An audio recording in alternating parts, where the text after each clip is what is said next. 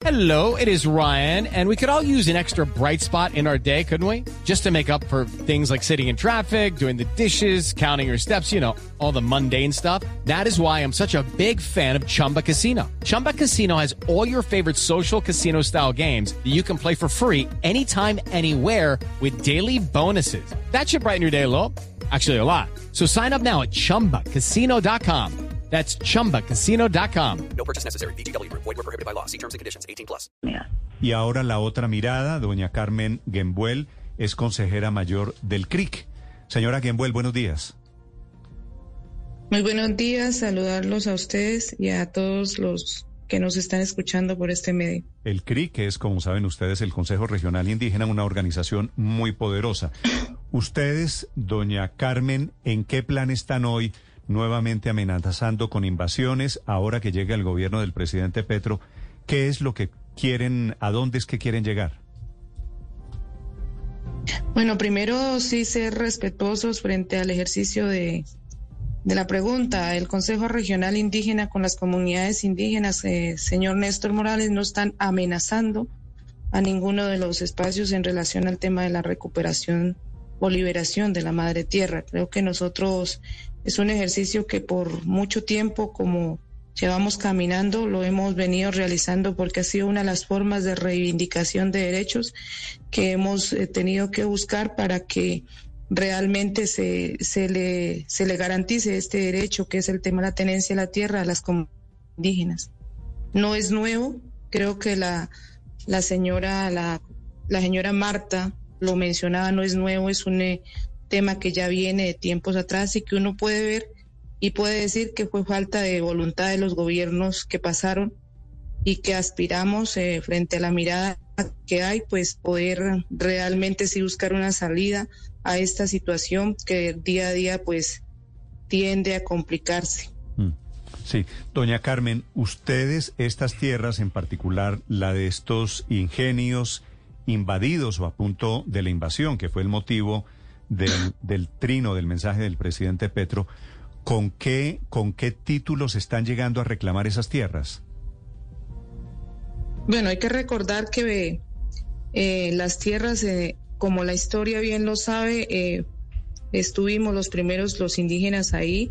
Eh, hay unos títulos coloniales que son los que se han puesto sobre la mesa, son los, la carta de navegación y sobre eso hemos estado insistiendo para que se pueda garantizar la compra y la, y la entrega de predios eh, hacia las diversas reclamaciones que han tenido las comunidades que hacen parte del Consejo Regional Indígena del Cauca. Sí.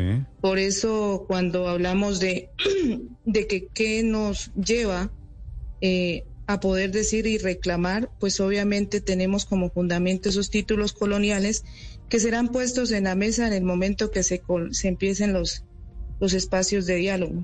Sí.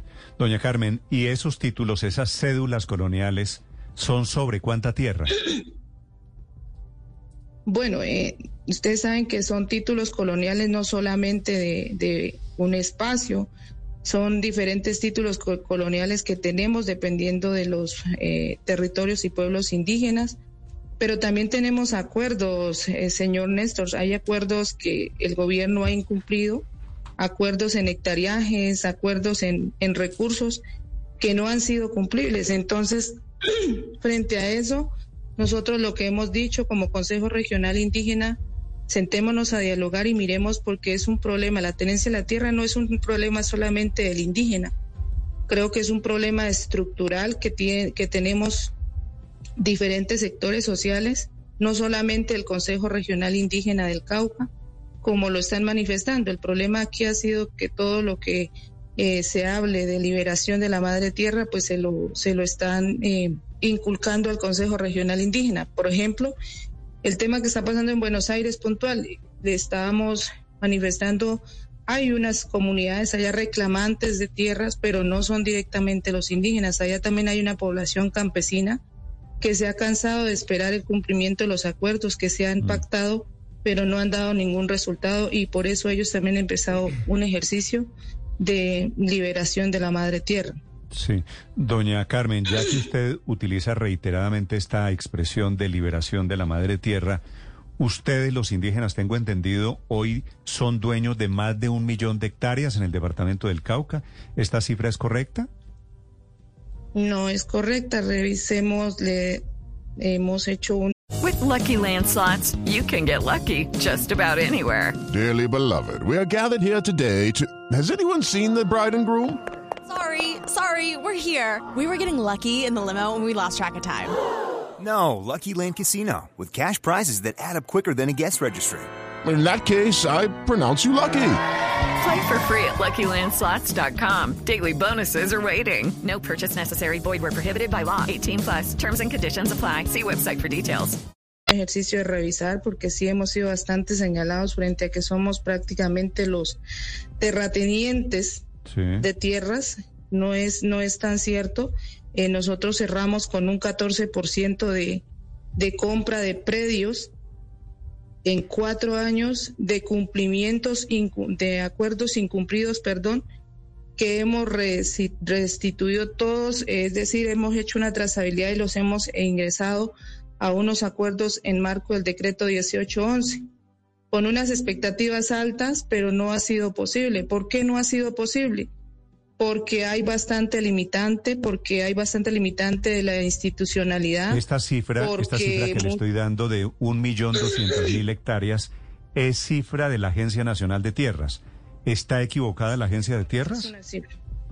Nosotros le dijimos en un encuentro de la Agencia Nacional de Tierras, casualmente en diciembre, que nos especificara las cifras que ellos estaban dando, porque esas 1.200 eh, hectáreas que dicen haber sido entregadas a las comunidades 200 mil. indígenas, pues no es, perdón, millón doscientas hectáreas entregadas a las comunidades indígenas, no es solamente el Consejo Regional Indígena, son otras organizaciones indígenas del nivel nacional.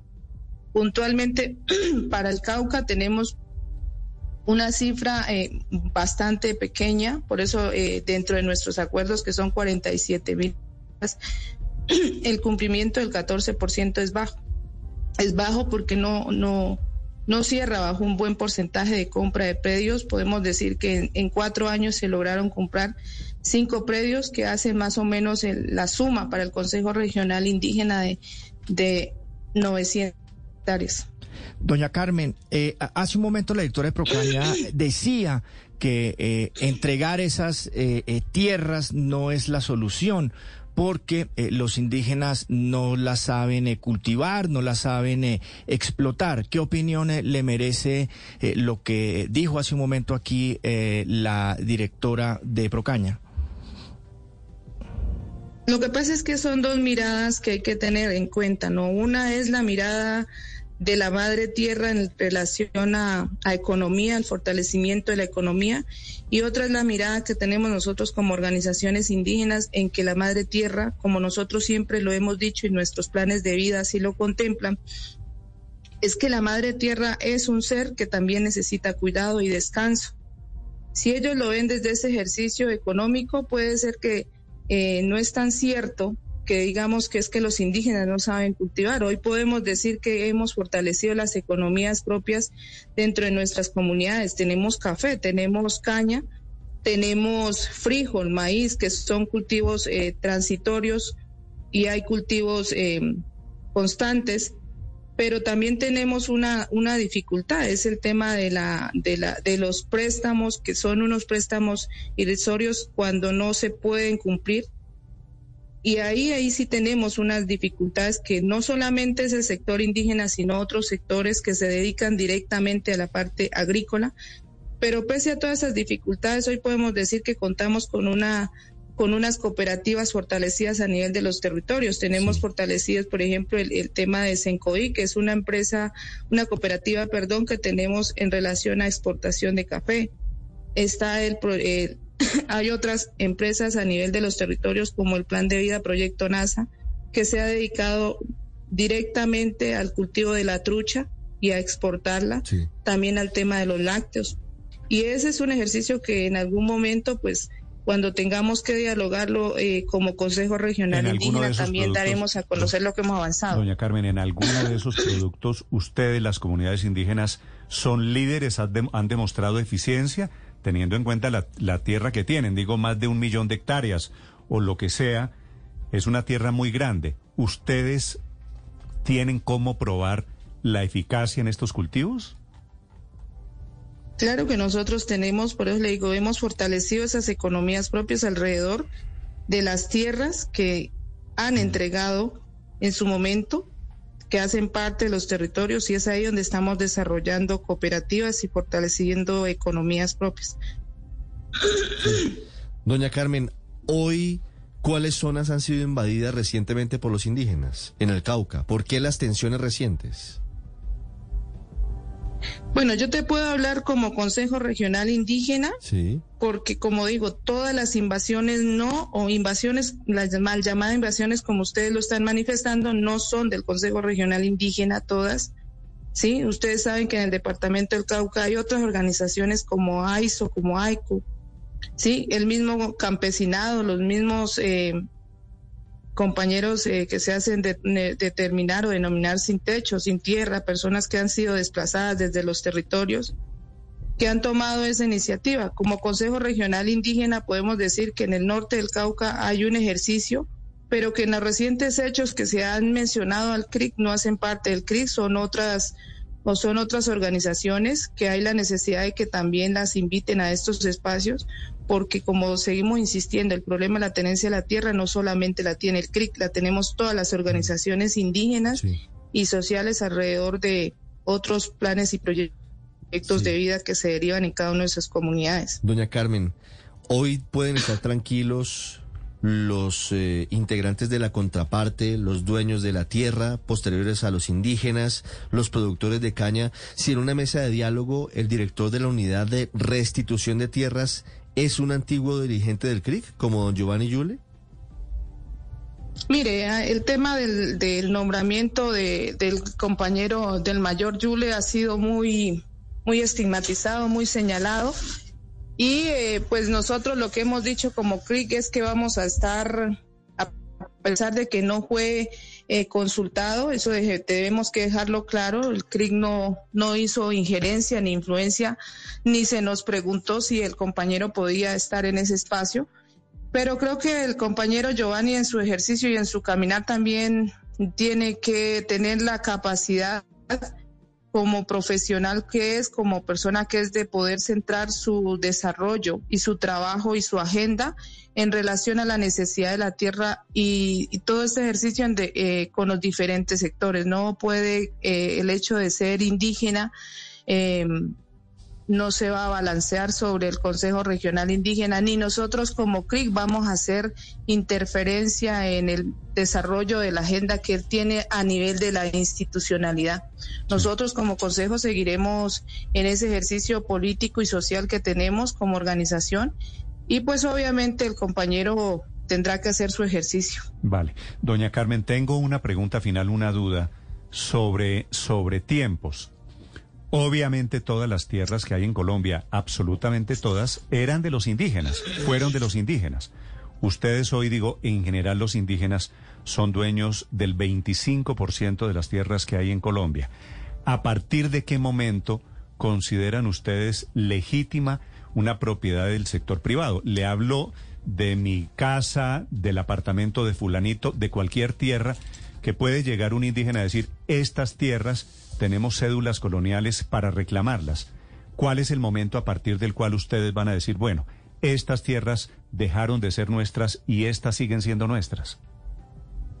Yo creo que esa pregunta es muy importante en relación a que eso hace parte de los diálogos. Cuando uno empieza a hacer un ejercicio de diálogo, empieza a, a colocar esos criterios claros que creo que le ha faltado también a, todos los gobiernos a nivel de, a nivel municipal, a nivel departamental y a nivel nacional, empezar a trabajar esos criterios, porque si bien es cierto, hemos sido dueños de la, de las tierras en su gran mayoría en Colombia. También hay una realidad que hoy no podemos desconocer, que hay otros actores y que hay la necesidad de, alrededor de esos contextos actuales, poder buscar unos criterios claros que nos permitan avanzar en el marco del respeto y sobre todo buscando salidas usted- a, la- a las decir, tienen- dificultades que hay. Ustedes tienen una fecha para decir, desde el siglo XVIII consideramos que estas tierras dejaron de ser nuestras o del XIX, lo que sea, alguna fecha que dé la posibilidad de discutir o de hablar cuáles son las tierras a partir de en qué momento dejan de ser de los indígenas? No, la verdad uno tiene que ser muy real. Eh, ese es un ejercicio que estamos eh, con los títulos coloniales. Hemos querido decirle al Ministerio del Interior en cabeza de la Agencia Nacional de Tierra, empecemos a limitar tiempos. Y en esa agenda nos quedamos. Esa fue una de las agendas que queríamos priorizar nosotros como CRIC porque eh, en tema de tiempos es importante, pero en esa agenda sí nos quedamos, no pudimos avanzar porque el gobierno nunca tenía el tiempo, no tenía la disponibilidad de personal, por eso empezamos diciendo que si el gobierno de Gustavo Petro nos está invitando al diálogo, ese diálogo tiene que ser de voluntad también política del gobierno, es decir, tiene que dar las garantías para que los diálogos realmente sean operativos y sean concluyentes. Escuchan ustedes a doña Carmen Gambuel desde el CRIC, el Consejo Regional Indígena del Cauca, a propósito de temas de invasión y a propósito del diálogo regional que propone el presidente Petro, primer diálogo regional que será sobre estos temas. Doña Carmen, un gusto saludarla. Gracias por acompañarnos esta mañana aquí en Blue Radio. Gracias. I'm Victoria Cash. Thanks for calling the Lucky Land Hotline. If you feel like you do the same thing every day, press 1. If you're ready to have some serious fun for the chance to redeem some serious prizes, press 2. We heard you loud and clear. So go to LuckyLandSlots.com right now and play over 100 social casino-style games for free.